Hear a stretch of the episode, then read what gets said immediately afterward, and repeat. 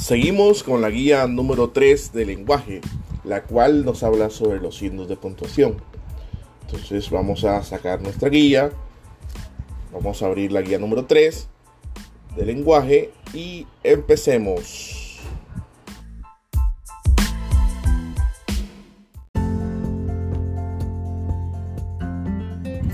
Los signos de puntuación son muy importantes ya que le dan sentido a la escritura. Imagínense cómo sería la escritura sin signos de puntuación. ¿Cómo podríamos leer? ¿Dónde estaríamos como detenernos? ¿Cómo sabríamos si es una pregunta? Si es una exclamación? No habría ni guiones ni comillas. En fin. Los signos de puntuación son importantes para la escritura. Por ejemplo, la coma se usa para hacer una pausa breve en la lectura. Luego el punto final sirve para concluir un texto. Tenemos también el guion que se usa para indicar el diálogo de un personaje. Cuando alguien está hablando, solamente se coloca un guion y sabemos que es un personaje que está realizando ese diálogo.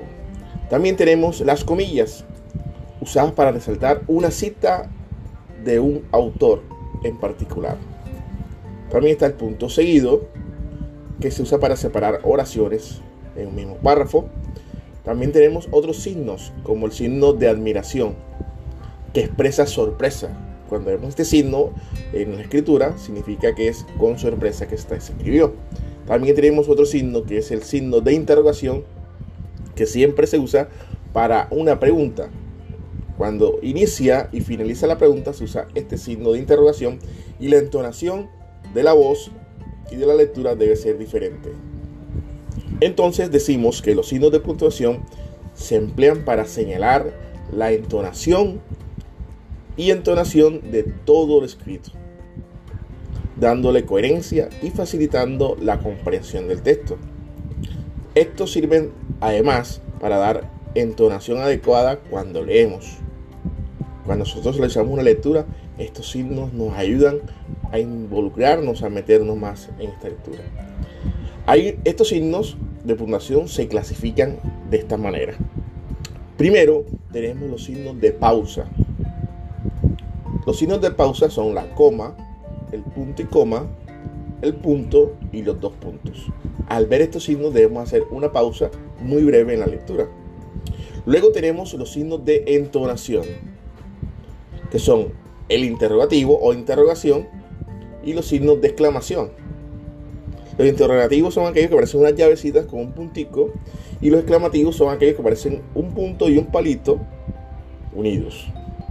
Luego tenemos los signos de distribución, los cuales son los guiones que se usan cuando están haciendo un diálogo un personaje y las comillas que ya sabemos que se usan para resaltar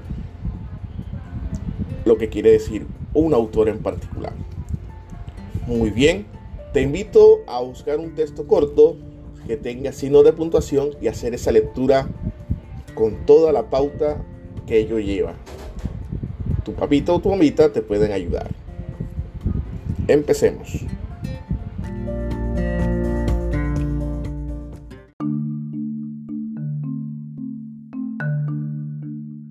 Bueno, ya que hiciste tu pequeña lectura, vamos ahora hacer una pequeña evaluación utilizando la herramienta Tommy Digital. Tenemos esta evaluación que se llama signos de puntuación. Primero observarás un videito donde reforzarás un poco más esta temática. Luego observarás una imagen, ¿verdad?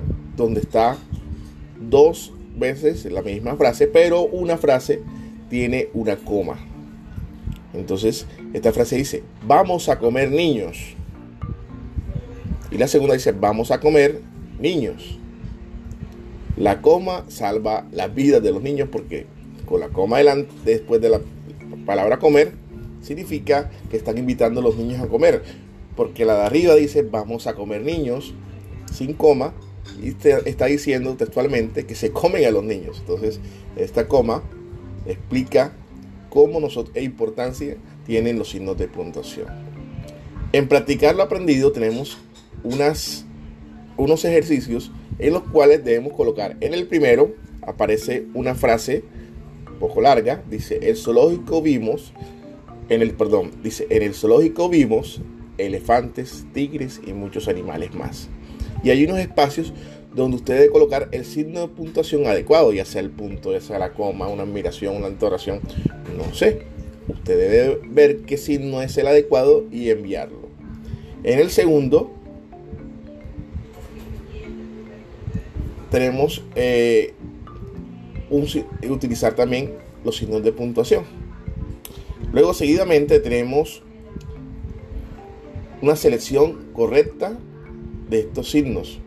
Hay unas oraciones muy cortas, pero tienen unos signos muy particulares y debemos de, responder si es un signo de exclamación o de pregunta y así sucesivamente. El primero dice, mamá, una araña, dijo la niña. ¿Será una exclamación o será una pregunta? Luego un niño mirando el reloj dice, ¿qué hora es? ¿Es exclamación o es pregunta?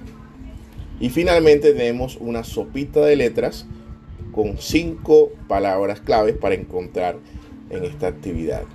Espero les haya gustado. Practiquemos los signos de puntuación leyendo cuentos, leyendo periódicos, leyendo revistas para tener un poquito más de práctica tanto en la lectura como en el uso de los signos de puntuación.